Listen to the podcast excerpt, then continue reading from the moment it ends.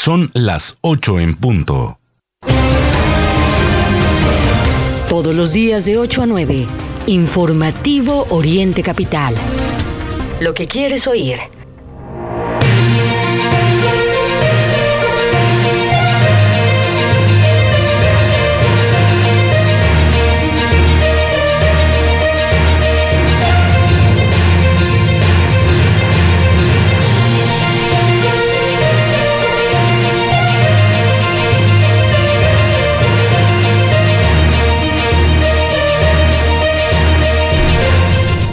¿Qué tal? Muy buenos días tengan en este martes 16 de agosto del año 2022. Los saludamos con mucho gusto a través de Informativo Oriente Capital en esta mañana siendo ya justamente las 8 con un minuto completamente en vivo desde la región oriente del Valle de México.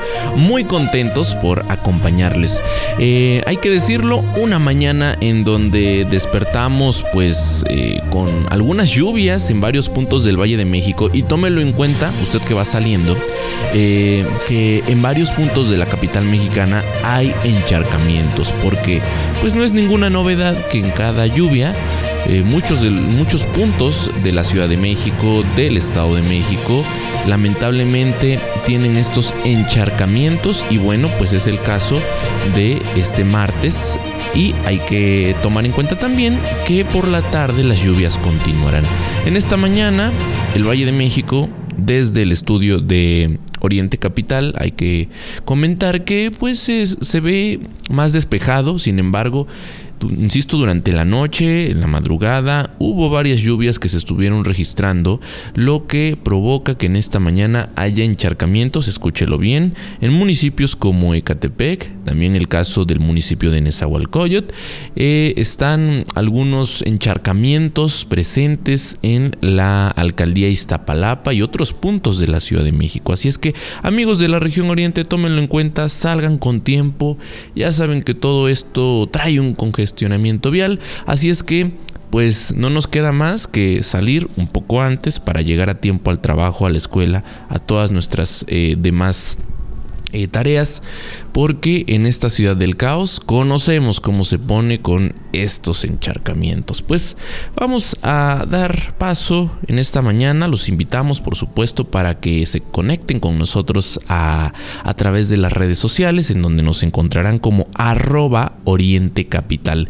La invitación cordial por supuesto para que nos escriban, para que se pongan en contacto con nosotros y Recordarles también que estamos conectados a través de nuestra plataforma orientecapital.com, en donde encontrarán todo la música de Oriente Capital, por supuesto todas las noticias de último momento, incluso los programas del informativo Oriente Capital los encontrarán ahí y también a través de Spotify, de Apple Podcasts, de Anchor FM, Google Podcasts, iHeartRadio y muchas otras plataformas a través de las cuales ustedes nos pueden llevar a todas partes. En punto de las 9, una vez concluido este espacio informativo, si ustedes se suscriben a nuestros canales en cualquiera de estas plataformas, en automático se estará descargando la emisión del informativo Oriente Capital. Así es que Queda la invitación para todos ustedes, por supuesto, para que a través de estas plataformas se suscriban y lleven la información a todas partes. A donde vayan, Oriente Capital los acompaña. Así es que con esto es como arrancamos con lo que estaremos abordando en la emisión de este martes 16 de agosto de 2022. Eh, platicarles uno de los temas que estaremos eh, abordando, pues será la situación que prevalece en el municipio de San José del Rincón, en donde eh, hicimos un recorrido y bueno, aparentemente todo está en calma tras los disturbios del pasado domingo. Ejidatarios suspenden trabajos de la vía Tonanitla hacia el aeropuerto Felipe Ángeles los eh, ejidatarios están denunciando que hay incumplimiento de construcción de obras por parte del gobierno federal. Vecinos exigen dar con el paradero de Erika, esta joven que se suma a la lista de desaparecidas en el municipio de Valle de Chalco. Una buena noticia, alumnos mexiquenses de nuevo ingreso no tendrán que presentar su acta de nacimiento física, le explicaré los detalles. En temas de política estatal, comentarles que eh, renunció Berta Alicia Casado como titular del ICEMIM. Y esta polémica declaración que ayer acaparó la atención, por supuesto. Soldados no son corcholatas al servicio de caciques tropicales. Fueron las palabras de Porfirio Muñoz Ledo. El expresidente de la Cámara de Diputados se pronunció en contra de la decisión del presidente López Obrador de integrar a la Guardia Nacional a la Sedena. Y en el terreno internacional, Rusia asegura que la planta nuclear es atacada por formaciones ucranianas bajo las órdenes de Kiev. Esta es la información, parte de lo que estaremos abordando en este martes, ya 16 de agosto del 2022.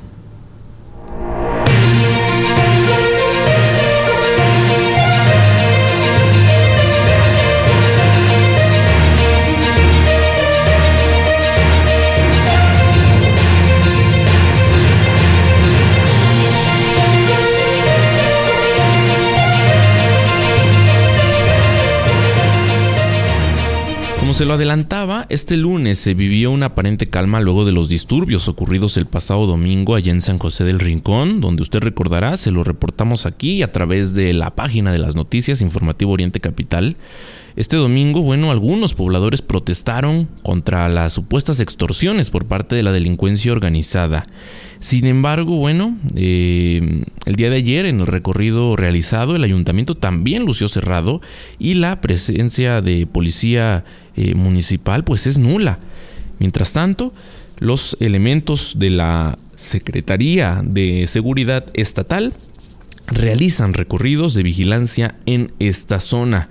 Durante los disturbios, eh, como se lo informamos, fueron incendiados un aserradero, un módulo de policía y ¿qué cree? También la casa de la alcaldesa del municipio de San José del Rincón. Los eh, destrozos prácticamente sucedieron sobre la carretera El Oro Villa Victoria, donde se encuentra un aserradero, un módulo de policía estatal y también la casa de la presidenta municipal. El aserradero se eh, encontraba eh, pues lleno de madera, usted se, imaginará. Y bueno, pues lo que pudimos apreciar fueron solo cenizas, mientras que el módulo de la policía también pues eh, solo luce con restos de los hechos violentos que eh, pues se realizaron el pasado domingo por la tarde. ¿Qué más se puede observar? Bueno, el domicilio de la presidenta municipal, en donde ahí se ubican también algunos locales comerciales. Bueno, todo luce destruido e incendiado.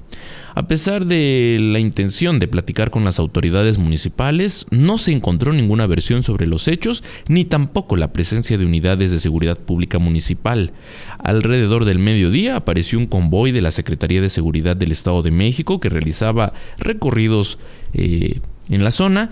Todo esto porque eh, se estaba diciendo, se estaba corriendo el rumor de que habría una nueva manifestación. Bueno, durante su recorrido, los elementos estatales se trasladaron con una grúa por la unidad de protección civil que había sido tomada por los manifestantes, em, con algunos destrozos. La ambulancia fue enganchada por parte de la grúa y llevada a las instalaciones de la Fiscalía General de Justicia del Estado de México con sede en Atlacomulco. Platicarles que un grupo de ejidatarios del municipio de Tonanitla suspendieron la tarde de ayer los trabajos de construcción de la vialidad Tonanitla, que es parte de la conectividad con el Aeropuerto Internacional Felipe Ángeles, el llamado AIFA. De acuerdo con reportes, minutos antes de las 15 de la tarde, alrededor de 200 personas arribaron al sitio donde eh, se encuentran los materiales de construcción, la maquinaria y también algunos trabajadores. Ahí colocaron grandes pegotes en las puertas de acceso y algunas máquinas con la leyenda suspensión de obra, ejidatarios y ciudadanía. Los manifestantes denunciaron que la vialidad Tonanitla, actualmente en proceso de construcción, afectó sus caminos y rompió canales de riego. Añadieron que el gobierno federal continúa sin realizar obras de infraestructura que les fueron prometidas. Entre estas están destacando un hospital, una universidad, dos pozos de agua, así como una estación de gasolina, por supuesto pues los pobladores se sienten defraudados, engañados de parte del gobierno federal, porque eh, recordemos todo esto que se les prometió fue eh, bajo la condición de que ellos tendrían que ceder algunos de sus terrenos y no, no, les cumplieron, ahora están molestos y están realizando estas acciones de suspensión. Em, los denunciantes también indicaron que el personal de la Secretaría de Infraestructura, Comunicaciones y Transportes les había prometido reubicarlos y también indemnizarlos por las afectaciones a sus cosechas. Sin embargo, dicha dependencia eh, federal no ha cumplido. Días antes, los ejidatarios mediante las redes sociales denunciaron que en punto de las 6 eh, eh, de la mañana del día de ayer estarían acudiendo a temprana hora hasta el Zócalo capitalino y que durante la llamada mañanera estarían solicitando ser atendidos por el presidente López Obrador. Aseguran que se trata de aproximadamente 40 familias a las que pues han intentado desalojar para construir una vialidad en Tonanitla que, que eh, esta hay que tomarlo en cuenta, estaría comunicando al circuito exterior mexiquense con la nueva terminal aeroportuaria. Señalan que los trabajadores de la construcción están derrumbando viviendas sin que les hayan pagado. Esto es una denuncia muy delicada, lo que está ocurriendo con, con estas personas en Tonanitla, porque bueno, pues tal parece que se trata de un abuso.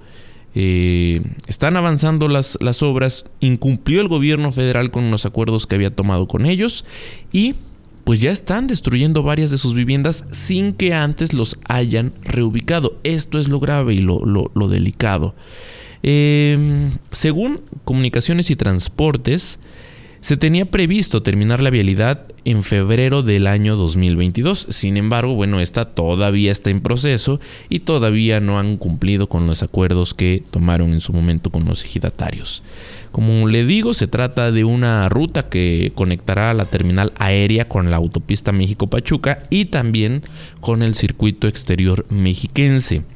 Se había anunciado cuando se informó de esta obra que tendría una inversión de 1.950 millones de pesos y eh, pues que esta vía libre, Tonanitla, se, se, tiene pensado cuente con cuatro carriles y una longitud de nada más y nada menos que 10, 10 eh, perdón, kilómetros de largo. Pues así Así las cosas en ese municipio, estaremos atentos a esta denuncia de parte de los ejidatarios. Recordemos que no son los primeros que eh, pues se manifiestan de alguna u otra forma por desacuerdos con el gobierno federal. Toda esta obra del Aeropuerto Internacional Felipe Ángeles ha, ha traído esto y pues, insisto, no son los primeros que salen a, denunciar este tipo de, de, acciones de parte del gobierno federal. Así es que estaremos muy atentos a este tema y también lo que esté ocurriendo en torno a esta clausura que se puede considerar como simbólica de parte de los ejidatarios. Habrá que esperar las acciones que vengan de parte del gobierno federal.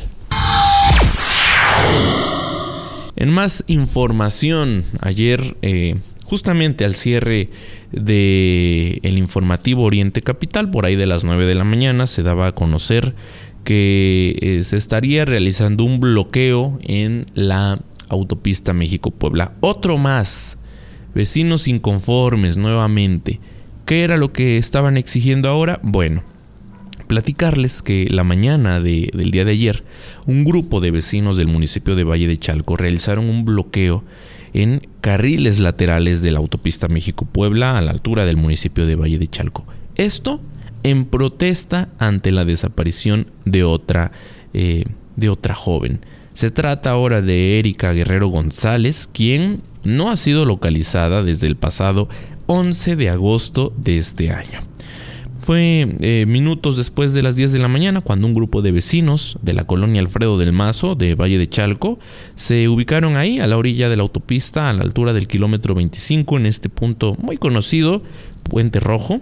Cabe mencionar que apenas el, pasado domingo familiares de Erika eh, una joven, quien fue reportada como desaparecida el 11 de agosto, anunciaron el bloqueo de la autopista este lunes para exigir a las autoridades dar con el paradero de esta joven.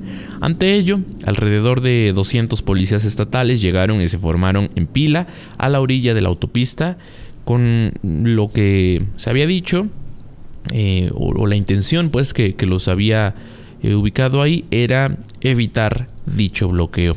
Sin embargo, a los familiares, en su desesperación, sin importarles la presencia de los uniformados, eh, pues estos familiares y amigos bloquearon los carriles laterales de la México-Puebla. Ahí, con consignas, con pancartas en mano, exigieron a las autoridades dar con el paradero de esta joven de 27 años de edad, de quien, de acuerdo con los familiares, no se sabe nada desde el 11 de agosto. Em, hay que decirlo también en torno a este caso. Si bien la joven desaparece el día 11, su desaparición fue reportada hasta el día 14 de agosto de acuerdo con la ficha de búsqueda emitida por el programa Odisea y la Fiscalía General de Justicia del Estado de México. Derivado del bloqueo, la circulación en esta importante vía se vio afectada por al menos 30 minutos. ¿Cuál es la descripción de esta joven? Bueno, es de tez morena clara, cabello teñido, mide un metro con 75 centímetros, es de complexión robusta y desapareció ahí en la colonia Alfredo del Mazo del municipio de Valle de Chalco. Los manifestantes fueron atendidos por la Fiscalía General de Justicia del Estado de México, por lo que se retiraron del lugar y dieron paso a los automovilistas. Sin embargo, se fueron, eh, pues no sin antes decir que de no tener avances sobre la localización de esta joven, bloquearán de nueva cuenta la autopista México-Puebla. Sin duda lamentable lo que está pasando en el municipio de Valle de Chalco, en Chalco, en Ixtapaluca, en esta región oriente, porque pues todas las semanas estamos informando de desapariciones de jóvenes, de la versión también de las familias que denuncian el, actuar de las autoridades, la poca respuesta que hay ante sus eh, denuncias de desaparición y muchos de estos casos también, pues recordamos bien, en, este espacio lo hemos dado a conocer, muchos de estos casos lamentablemente concluyen con el hallazgo sin vida de muchas de estas eh, jóvenes que desaparecen en estos municipios. Eh, los principales, bueno, Ixtapaluca, Chimalhuacán, Valle de Chalco, pues se suma esta joven a la lista de desaparecidas y esperemos, en verdad, que las autoridades puedan reportar el hallazgo con vida de esta joven que desapareció en el municipio de Valle de Chalco. 8 con 18 en este momento en la capital de la República Mexicana. Vamos al primer corte en este informativo. Es muy breve, no se vaya, quédese con nosotros, le tendremos toda la información. Sigue eh, despejándose el cielo en el Valle de México. Insisto, las lluvias se estarán presentando por la tarde, así es que usted puede realizar todas sus actividades en la mañana con toda calma. Tome en cuenta que hay varios encharcamientos en distintos puntos del Valle de México tras las lluvias que se presentaron durante la madrugada de este martes.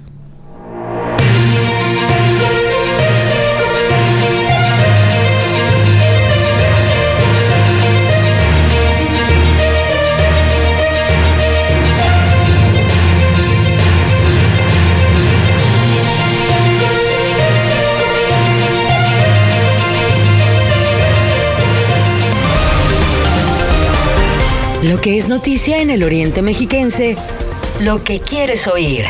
Regresamos a Informativo Oriente Capital.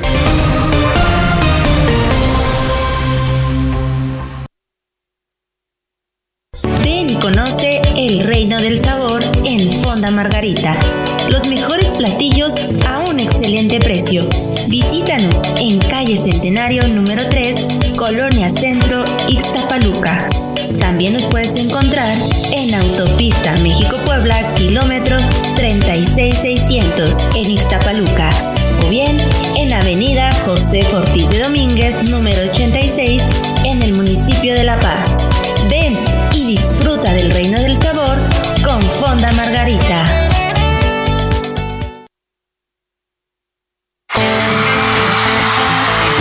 Una melodía te llega al corazón y te hace sentir que todo es posible. Leer te permite creer y alcanzar tus sueños. Hola, soy Carlos Rivera y lo que importa está en tu cabeza. Lee 20 minutos al día. CIRT, Radio y Televisión Mexicanas. Consejo de la Comunicación, voz de las empresas. Princesa, ¿por qué sigues haciendo tarea a esta hora? Mm, es que son muchas cosas y solo nos dieron un día para entregar. Es poco tiempo. Mañana hablo con la directora. Bueno, eran equipos, pero yo quise hacerlo sola porque todos se fueron al cine. No es justo que hagas todo sola. Te hubieras ido con ellos. por eso, tengo que caerles bien. No es fácil entrar al grupo, mamá. Ya déjame terminar, porfa. No es un favor entre compañeros o una manera de ser popular. Se llama sentido de pertenencia y es indicador de un perfil adictivo. Abre los ojos, pide ayuda y prevén adicciones. Fundación Basal. Así se escucha la violencia. Amor, lo estuve pensando y ya me decidí. Voy a regresar a trabajar. Mi vida no lo necesitas. Para eso trabajo yo, para darte todo. Además, no sabes hacer nada y llevas mucho tiempo sin empleo. Te lo digo porque te amo y no quiero que te decepciones. Menospreciar y acciones como imponer o celar son violencia. Cuesta verla, pero puede estar ahí. Date cuenta. Fundación Origen. Si necesitas ayuda, marca al 01800 015 1617.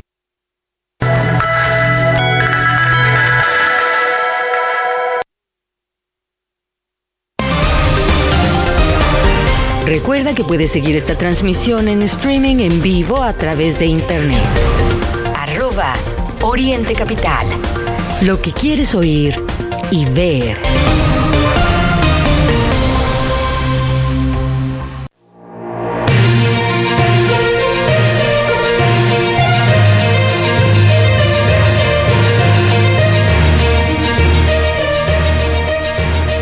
Son ya las 8 con 22 minutos. Continuamos con toda la información a través de Oriente Capital en esta mañana completamente. Así es, son las 8 de la mañana con 22 minutos, 8.22 de este martes 16 de agosto y le platicamos en varias ocasiones aquí en su informativo Oriente Capital que bueno, ya está calientita la elección en el Estado de México y que vamos a escuchar estas noticias más seguido para que estemos pues vacunados. Definitivamente, como ciudadanos tenemos que estar informados. Eso sí, le tengo que decir, quizá no, no sea de nuestro completo agrado, pero es nuestro deber cívico, pues estar atentos a estas noticias referentes a la elección eh, del, del gobierno del Estado de México. Ya la primera, ya la escuchamos el día de ayer, pues Delfina Gómez definitivamente ya renunció como eh, como mm, secretaria de Educación Pública para dedicarse a la campaña, va a estar de campaña, aunque se supone que no es la campaña que no es campaña, esa es la novedad. La campaña que no es campaña es lo que va a estar haciendo la señora Delfina Gómez.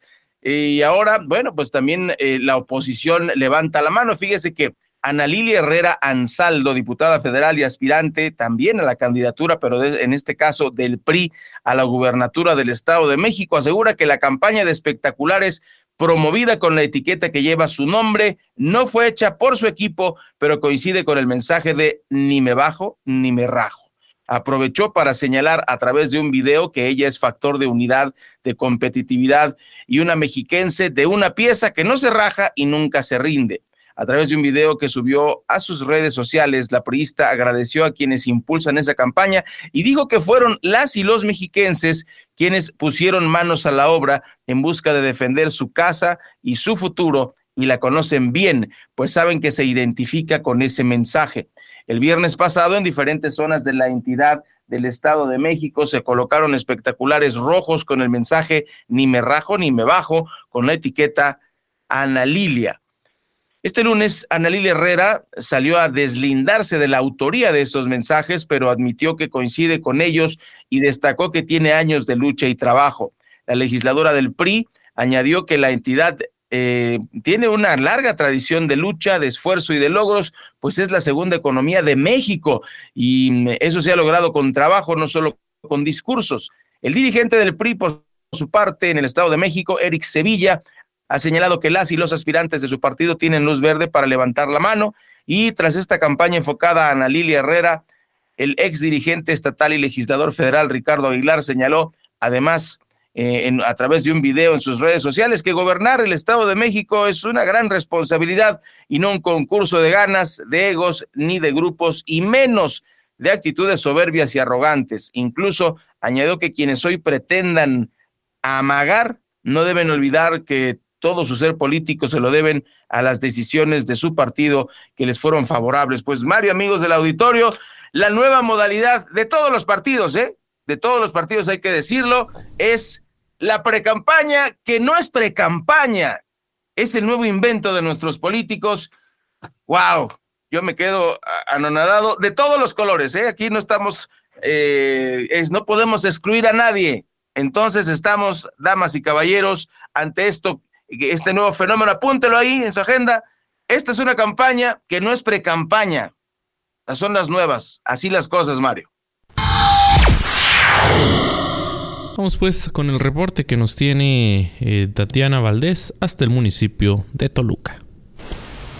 Hola, ¿qué tal? Muy buen día, Ray, Mario Auditorio. Les informo que en días pasados en Toluca, mediante videos captados por vecinos del barrio La Retama, evidenciaron a presuntos delincuentes que bajan a delinquir, cometiendo asaltos descarados sobre la calle Santos de Gollado, a espaldas del Palacio de Gobierno en pleno centro de la capital del Estado de México. Los sujetos, quienes después de atracar a las víctimas, se pierden entre los callejones del barrio. El video que circula en redes sociales e Internet se incluyen tres casos ocurridos en el mismo tramo. Uno de ellos muestra cómo un hombre desciende de la retama a la calle Santos de Gollado, cruza al otro lado de la banqueta y despoja a una mujer de su bolso. Otro video revela a dos hombres que de la misma manera asaltan a un transeúnte, bajan de un callejón, cruzan la calle y asaltan a la víctima. El tercer video muestra a dos hombres que despojan a una mujer de su bolso y huyen hacia los callejones de la retama, mientras que la mujer queda en shock y es auxiliada por los peatones. Todos estos atracos ocurrieron a plena luz del día y a escasos metros de la entrada posterior del Palacio de Gobierno del Estado de México, donde las 24 horas del día hay por lo menos 10 policías estatales y varias patrullas. Tras darse a conocer estos videos y que fueron viralizados, el Ayuntamiento de Toluca informó que a través de su Dirección de Seguridad Pública se realizaron trabajos de investigación para dar con los probables responsables, al indicar que hay entrevistas con vecinos y análisis de los videos para poder identificar a los hombres que aparecen y determinar si tienen relación con otros delitos cometidos en la capital mexiquense. Informó desde Toluca para Oriente Capital Tatiana Valdés. 8 con 28 minutos, continuamos con la información. Estas son buenas noticias sin duda para los padres de familia y es que eh, quienes ingresen a sus pequeños al nivel de educación básica o hagan el eh, cambio de institución educativa para este ciclo escolar 2022-2023. No tendrán que presentar su acta de nacimiento física. Tras esto eh, se da tras la firma de convenios entre eh, las dependencias estatales de educación y de justicia y también de derechos humanos. Esto porque tras la firma de convenios habrá un intercambio de información del registro de nacimiento de los estudiantes con la intención de completar sus expedientes académicos con actas de nacimiento en formato PDF. Este instrumento jurídico permitirá intercambiar electrónicamente información del registro civil relacionada con el acta de nacimiento. Ambas dependencias coordinarán en el ámbito de sus respectivas competencias diversas acciones para la ejecución, la supervisión, seguimiento y evaluación de eh, toda esta información. La base de datos de los estudiantes que ingresarán a educación preescolar por primera vez en sus tres grados, primero de primaria y primero de secundaria para el ciclo escolar 2022-2023, contará con aproximadamente, escúchelo bien, 650 mil registros de menores nacidos en el Estado de México. El convenio entrará en vigor de manera inmediata y tendrá una vigencia hasta el 9 de julio del año 2023, con lo que la Secretaría de Educación podrá enviar al registro civil la base de datos de estudiantes de nuevo ingreso o que realicen algún eh, cambio de escuela para cotejarla con los archivos de actas de nacimiento. mientras que el registro civil devolverá esa base de datos con estos PDFs que incluirán las actas de nacimiento para eh, que esto se pueda ingresar a los archivos de cada alumno. Pues sin duda buenas noticias para la economía de las familias que habían estado diciendo pues todas estas, todos estos procesos eh, conllevaban también gastos. Había quien eh, denunciaba incluso que, tenía, que les solicitaban ¿no? Eh, un acta de nacimiento con formatos actualizados, en fin, todo esto pues sin duda será en beneficio para los padres de familia que estará beneficiando su economía en este regreso a clases. Con 31 minutos, 8 de la mañana 31 y antes de la pausa le platico que luego de casi dos años al frente del ICEMIN, Bertalicia Casado vía redes sociales ventiló su renuncia. En respuesta, el secretario de Finanzas por la misma vía agradeció su labor al frente de este instituto hundido en una severa crisis económica. Agradezco a Alfredo del Mazo por la confianza depositada para mí para servir a los mexiquenses dio a conocer en su cuenta de Twitter. Además, refirió en su mensaje, en estos años he comprobado el enorme compromiso del equipo ISEMIN por brindar bienestar a los derechohabientes. Gracias por ese privilegio, Edomex, hasta siempre. Ante ello, también por la misma vía, el secretario de Finanzas, Rodrigo Jarque, agradeció el trabajo de la directora durante poco más de dos años al frente de esta institución. De acuerdo con información extraoficial, el Consejo Directivo aprobó evitar, em, aprobó enviar las propuestas para elegir al sustituto de Bertalicia Casado, cuyos nombres son Ana Cristina Morcos Elizondo, asesora del secretario de Finanzas, José Arturo Lozano Enríquez, subsecretario de Egresos, y Rodrigo Cuadra, director general de inversión. Se espera que hoy martes se elija a quien dirigirá este Instituto de Seguridad Social envuelto en los últimos años en severos problemas económicos. Son las 8 de la mañana con 32 minutos y si nos lo permite tenemos consejos que le van a ser muy útiles, consejos comerciales y regresaremos con más información en Oriente Capital.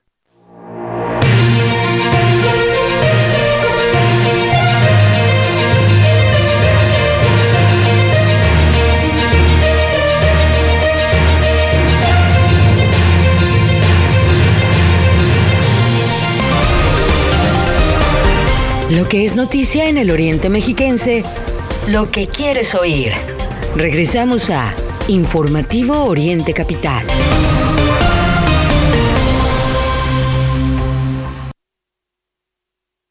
Que en el supermercado guardes la distancia, se agradece. Que en lugares cerrados uses cubrebocas y lo uses bien, se agradece. Que ante la presencia de síntomas te aísles y consultes a tu médico, se agradece. Que te cuides y te preocupes por los demás, siempre será motivo para agradecerte. A todos ustedes, gracias. Unidos somos uno, un solo México. Seguro la conoces. Te dice las palabras correctas cuando las necesitas en momentos difíciles nos ha orientado y reunido. Diario te emociona con alguna canción y siempre te dirá la verdad. Exacto, es la radio. 100 años con nosotros. CIRT, Cámara Nacional de la Industria de Radio y Televisión. Ven y conoce el reino del sabor en Fonda Margarita los mejores platillos a un excelente precio. Visítanos en calle Centenario número 3, Colonia Centro, Ixtapaluca. También nos puedes encontrar en Autopista México-Puebla, kilómetro 36600 en Ixtapaluca. O bien en Avenida José Ortiz de Domínguez, número 86, en el municipio de La Paz. Ven y disfruta del reino del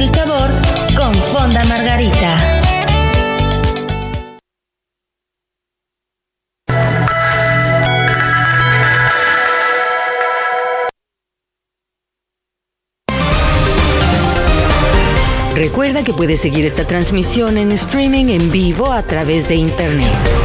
Arroba Oriente Capital. Lo que quieres oír y ver.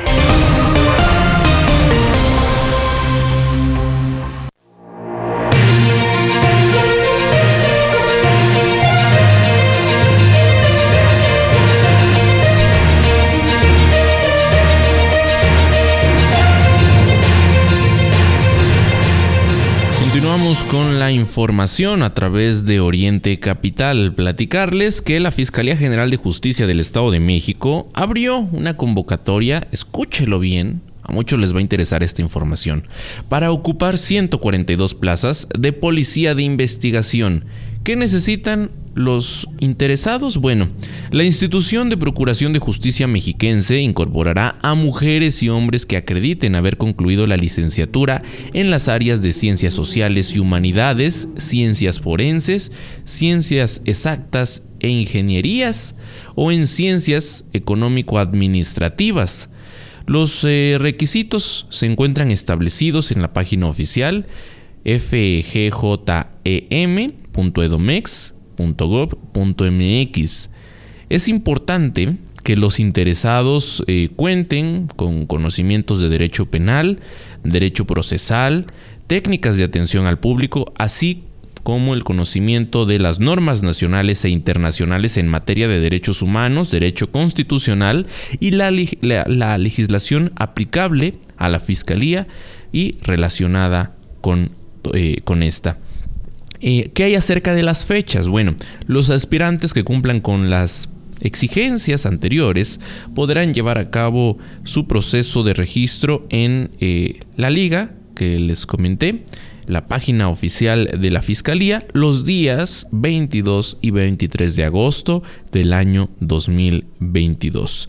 Los folios de los participantes que cumplan con los requisitos serán publicados el primero de septiembre de este año en la página de la institución.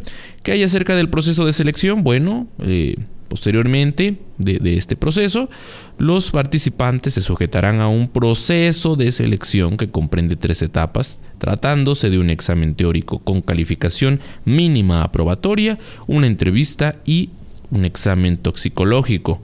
Serán descalificados aquellos que presenten documentos apócrifos eh, o que hayan eh, falsificado u omitido información que se les haya solicitado. Las y los interesados también pueden acudir a la sede de la Fiscalía Estatal que se ubica allá en la capital mexiquense, en Avenida Morelos Oriente, número 1300, en el cuarto piso, en la colonia San Sebastián, como les digo, en la capital del Estado de México. Así es que, pues, si, si alguno de ustedes o un familiar cumple con los requisitos antes mencionados, está solicitando la Fiscalía Mexiquense elementos, son 142 plazas de policía de investigación que eh, se están ofreciendo para eh, los mexiquenses, así es que hay que tomarlo en cuenta. Y ya que estamos hablando en, de, temas de procuración de justicia, aquí en el municipio de La Paz, se eh, registró una detención por parte de elementos estatales. El Centinela nos tiene los detalles. Amigos de Radio Capital, les informo que la Policía Estatal Mexiquense se puso las pilas, pues lograron detener a dos presuntos extorsionadores en Los Reyes La Paz, Estado de México. Su captura se logró tras un operativo implementado por policías estatales y agentes de la Fiscalía General de Justicia del Estado de México. De acuerdo con las autoridades, ambas personas pretendían cobrar dinero en efectivo que le habían exigido a un hombre a cambio de no hacerle daño. Las agresiones surgieron luego de que el 15 de julio del año en curso a la víctima le fue hurtada una motocicleta Honda tipo Navi en el municipio de Catepec. Desde entonces la víctima comenzó a recibir amenazas por parte de unos individuos quienes le exigían 15 mil pesos en efectivo para no hacerle daño y también regresarle la unidad. Tras activar un operativo, las autoridades junto a la víctima acordaron entregar el dinero sobre calle Helechos en la colonia Floresta, al oriente de la entidad. En ese punto, efectivos de Dirección General de Combate al Robo de Vehículos y Transporte y personal de la Fiscalía General detuvieron a dos personas que pretendían cobrar el efectivo.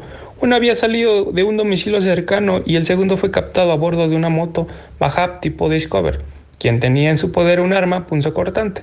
Los responsables fueron identificados como Jesús N. y Edgar N. de 39 y 29 años respectivamente, además de que dentro de la vivienda hallaron la motocicleta que había sido robada. Los detenidos fueron remitidos ante la agencia del Ministerio Público de Ocra con sede en Ecatepec a fin de deslindar responsabilidades. En tanto, una patrulla resguarda el sitio para continuar las investigaciones. Hasta aquí mi reporte, informó el Centinela. Son las 8 de la mañana con 40 minutos, 8 de la mañana con 40 minutos. Mire, le platico este periodismo ciudadano que afortunadamente ya se puede hacer gracias a redes sociales. Gabriela Torres Mendoza en Twitter nos manda esta información. Fíjense que se abrió un socavón sobre el eje sur 5 en la Ciudad de México. Tengan cuidado. Ya lo, lo adelantaba Mario al inicio del informativo, pues debido a las lluvias del día de ayer se abre este socavón, repito, sobre el eje sur 5 en la Ciudad de México. Tenga usted eh, precaución, habrá no solo mucho tráfico, sino pues procure no caer en el socavón. Eso sería bastante bueno para usted y también para su carro. Bueno, eh, vamos a continuar con la información y esta es otra de esas noticias que pues ni hablar, las tenemos que dar.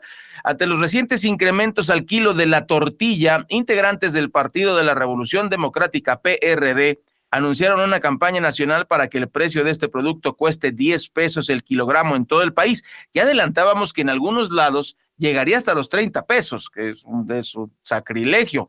En conferencia de prensa, los integrantes del Sol Azteca señalaron que tendrá el objetivo de apoyar a más del 80% de mexicanos que la consumen, dado que se ha encontrado una crisis económica que afecta a los 126 millones de mexicanos nos encontramos ante una crisis económica que les está pagando, les está pegando más a las personas que se encuentran en condiciones de pobreza. Por otra parte, señalaron que desde hace meses se han visto cómo aumentan los precios de otros productos de la canasta básica como el arroz, el frijol, el huevo y la tortilla, por lo que han acudido a la Secretaría de Hacienda y Crédito Público y Palacio Nacional para solicitar que el presupuesto de egresos de 2023 se considere una partida especial, un subsidio para la tortilla aseguraron que el gobierno federal no les está otorgando los suficientes apoyos para la producción de maíz blanco y maíz amarillo, motivo por el cual aseguraron los productores en estos momentos el 74% del maíz amarillo que consumen los mexicanos es importado.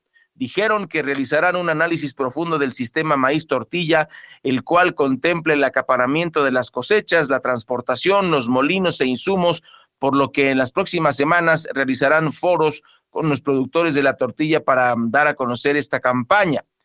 Eh, durante esta conferencia de prensa señalaron que mm, otra de, las, de, los problemas que hay en el Estado de México es que más de 11 millones de personas que son mayores de 18 años desafortunadamente no tiene acceso a la educación media, media superior, además de oportunidades de empleo y salarios dignos.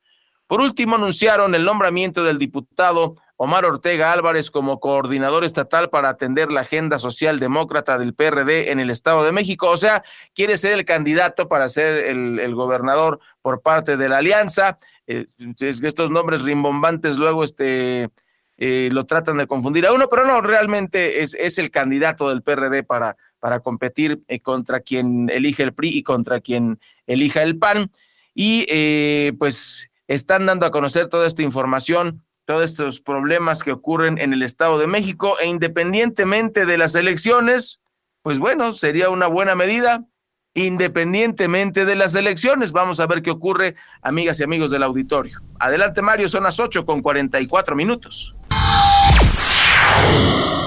Y antes de irnos al último corte, eh, Ray, amigos del auditorio, pues estos temas que bien lo hemos comentado aquí, es a veces hasta mm, pues un tanto delicado hablar de lo que está ocurriendo en muchos municipios, en donde la inseguridad va a la alza. Usted lo vive, los asaltos, los asesinatos, extorsiones que se viven en municipios como Ecatepec, como eh, Ciudad Neza, Chimalhuacán. Bueno, pues de esto vamos a hablar. Y es que, eh, pues el fin de semana, no hay mucha novedad en esto, en Ecatepec se registró eh, un atentado. Perdieron la vida ahí algunas eh, personas, lo dimos a conocer a través de Informativo Oriente Capital. Y bueno, lo que se informaba el día de ayer es que eh, entre estas personas que contra las que se atentó se encontraba un médico de origen cubano quien falleció tras el ataque que realizaron hombres armados en un hospital privado en la colonia Tierra Blanca, donde también murió una enfermera y una mujer. Em, se dice, eh, según las primeras investigaciones de la eh, Fiscalía, que no era el objetivo de la agresión, pues los atacantes llegaron buscando a una paciente. Eh, Ernesto Oliva Legra, médico de origen cubano, falleció el pasado 12 eh, de agosto en un hospital de especialidades de Ecatepec, a donde fue trasladado tras eh, resultar herido en el nosocomio donde trabajaba. Al parecer, pues le, le quitaron la vida por interponerse al paso de dos hombres armados que buscaban a una mujer. La identidad del médico de solo 32 años de edad se conoció porque se contaba con un documento emitido por la Institución Nacional de Migración que acreditaba su estancia legal en nuestro país. Informaron fuentes oficiales quienes descartaron que la víctima forme parte del grupo de médicos cubanos contratados por el gobierno federal. La Fiscalía Mexiquense estableció contacto con autoridades de la Embajada de Cuba en México a fin de que familiares del joven médico realicen los trámites para recibir el cuerpo de la víctima, que aún permanece en las instalaciones del Servicio Médico Forense. Cabe recordar que la madrugada del 12 de agosto, dos sujetos armados llegaron a un hospital de la colonia Tierra Blanca, donde irrumpieron en la búsqueda de una mujer. A su paso salió una enfermera y la esposa de un paciente, eh, pues en contra de quienes estos hombres dispararon y pues muy lamentablemente la violencia que se vive en Ecatepec, ambas murieron en ese lugar, en un hospital de Ecatepec. Eh, en esta agresión, bueno, pues también resultó herido el médico Ernesto Oliva, quien se encontraba de guardia. Eh, aún con vida, pues fue trasladado a un hospital de especialidades ahí en el municipio de Ecatepec, en donde lamentablemente horas más tarde también murió. Por estos hechos, personal de la Fiscalía Mexiquense realizan una exhaustiva investigación a fin de ubicar y detener a los dos atacantes y quizá a un tercer cómplice con el que huyeron en un vehículo según los primeros reportes. Pues terrible lo que se vive en Ecatepec y las autoridades municipales, hay que decirlo, brillan por su ausencia. La denuncia de miles de catepenses que exigen seguridad a la policía municipal sin que se estén dando resultados en este terreno. Vamos eh, al último corte, son las 8 con 48 minutos y regresamos con eh, pues también una historia que indignó lo ocurrido ahí en el municipio de Nezahualcóyotl. Regresamos con esta información.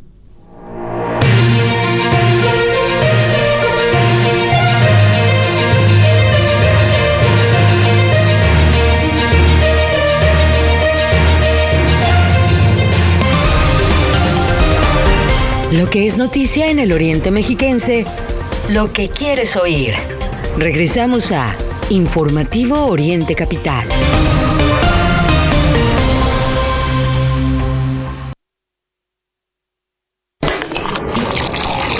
¿Tienes ganas de un café? En Witsi Café, además de nuestra gran variedad de bebidas frías y calientes, te ofrecemos un amplio menú de comida y deliciosos postres. No te pierdas El mejor ambiente para leer un libro o disfrutar de momentos agradables con tus amigos o familiares.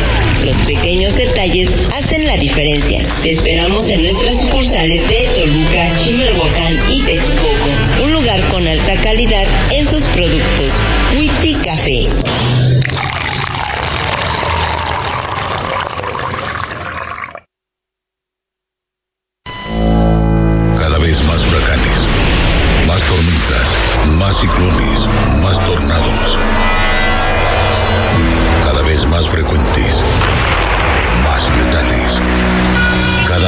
Autos, cada año más veloces, cada año más vías, cada año más distracciones, cada año más accidentes.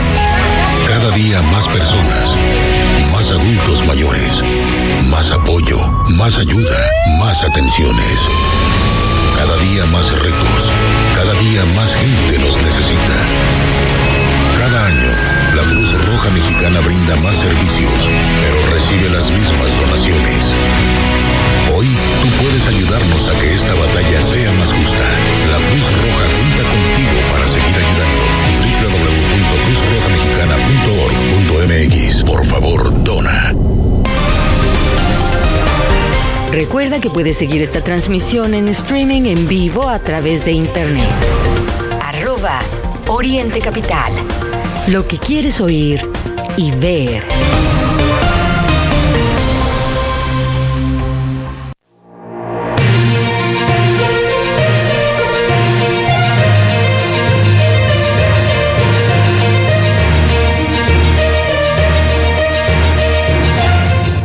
Las 8 de la mañana, 51 minutos. 8 de la mañana, 51 minutos en su informativo Oriente Capital.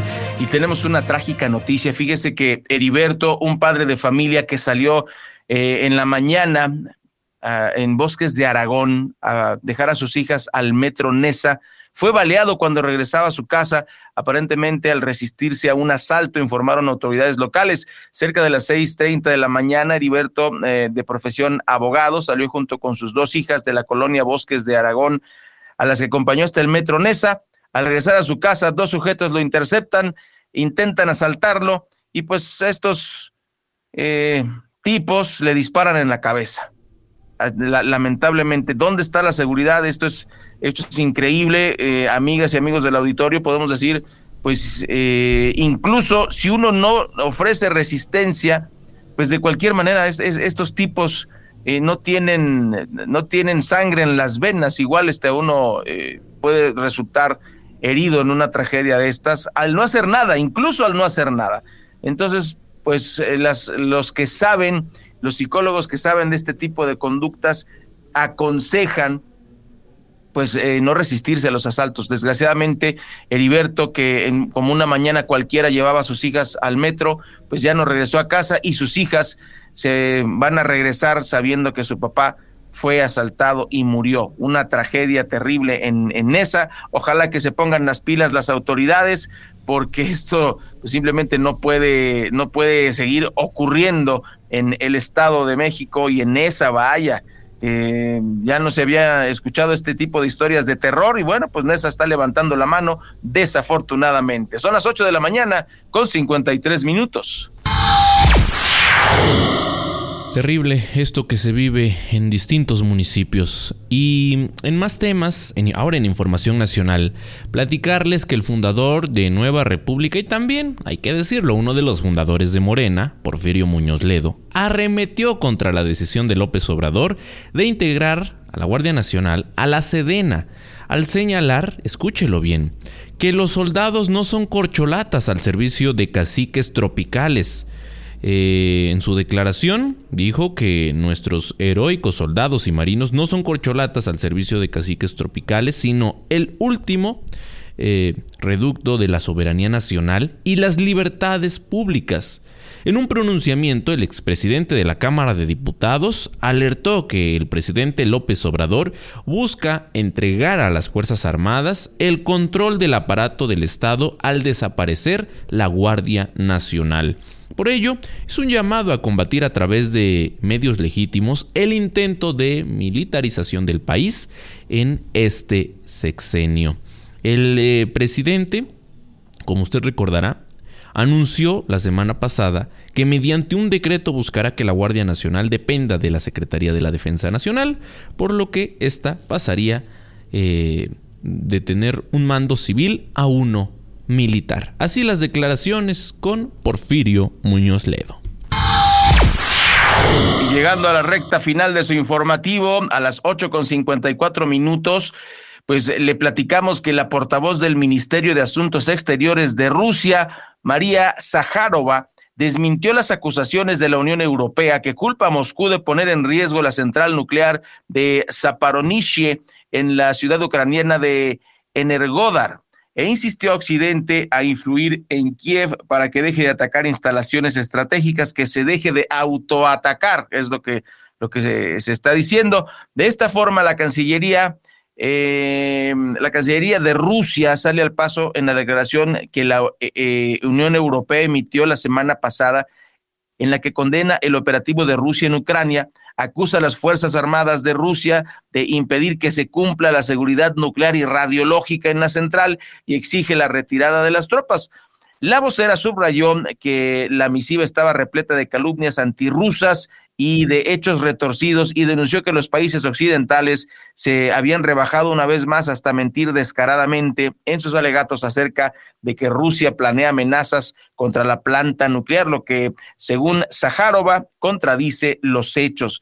Y bueno, eh, usted esté atento, mire, los malos del cuento no son los rusos, eso esto es todo lo que se oye acá en, en, Occidente, ¿no? Pero eh, tanto el tanque, ¿se acuerdan ustedes? El primer día de la guerra un tanque atropelló un carro, eh, no, se no se comprobó que fuera un tanque ruso, sin embargo fue una imagen viral en redes sociales. Y ahora pues ahí hay este autoataque eh, terrible, terrible en esta eh, planta nuclear y ahora dice, ah, pues los rusos son los culpables de, si hay una catástrofe nuclear, los rusos son los culpables. Usted tenga mucha atención y finalizo, eh, amigas, amigos del auditorio, pues esta portada en la revista Vogue nos indica la frivolidad del presidente de, Ucrania, un comediante fracasado que resultó ser presidente y pues al salir en esta portada pues no se ve realmente como un héroe, sino como alguien que está posando este para una, una revista. Son fotos antiguas, pero de cualquier manera me parece que es un terrible mensaje para lo que está ocurriendo por allá en, en Ucrania. Y vamos a terminar la emisión del día de hoy escuchando los titulares eh, que nos va a presentar el señor Miguel Ángel Cacique. Son las 8 con 57 minutos, Mario. Así los titulares de hoy. Reforma pasa de gestora a titular de la SEP. Universal crece gasto en seguridad pero no ceden homicidios. Milenio cierran filas en la cuarta transformación. Hay propaganda del narco, no terrorismo, dicen. Excelsior, empresarios piden regresar paz al país. Jornada más seca detrás del alza en el precio de la tortilla. Dice Profeco. 24 horas reduce la violencia. Gobierno reparte culpas. Crónica, desmantelan área encargada de permisos y vigilancia minera. Razón por elección sucia en Morena, mil acusaciones, 400 juicios y 138 videos. Heraldo, buscan 120 mil millones de pesos para combatir crisis de agua. Es noticia hoy, México está en llamas y AMLO lo niega. Uno más uno, grupos criminales se debilitan y generan violencia. El día, sistema de transporte colectivo Metro, bomba de tiempo.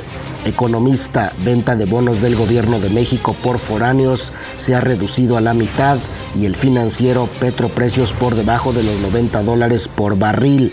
Entre las cinco notas secundarias que más destacan hoy tenemos, uno, minimiza AMLO violencia, dice que exageran adversarios. 2. Golpea inseguridad a empresas petroleras. 3. Se dispara detención de migrantes en Estados Unidos. 4. El INE pedirá 14.439 millones de pesos como presupuesto para elecciones de 2023. 5. Útiles escolares encarecieron un 30%. Por el momento, querido Radio Escucha, es todo. Si desea recibir este resumen informativo, escríbeme al 55 43 67 78 14 o desde mi página de Facebook. Te deseo un excelente martes.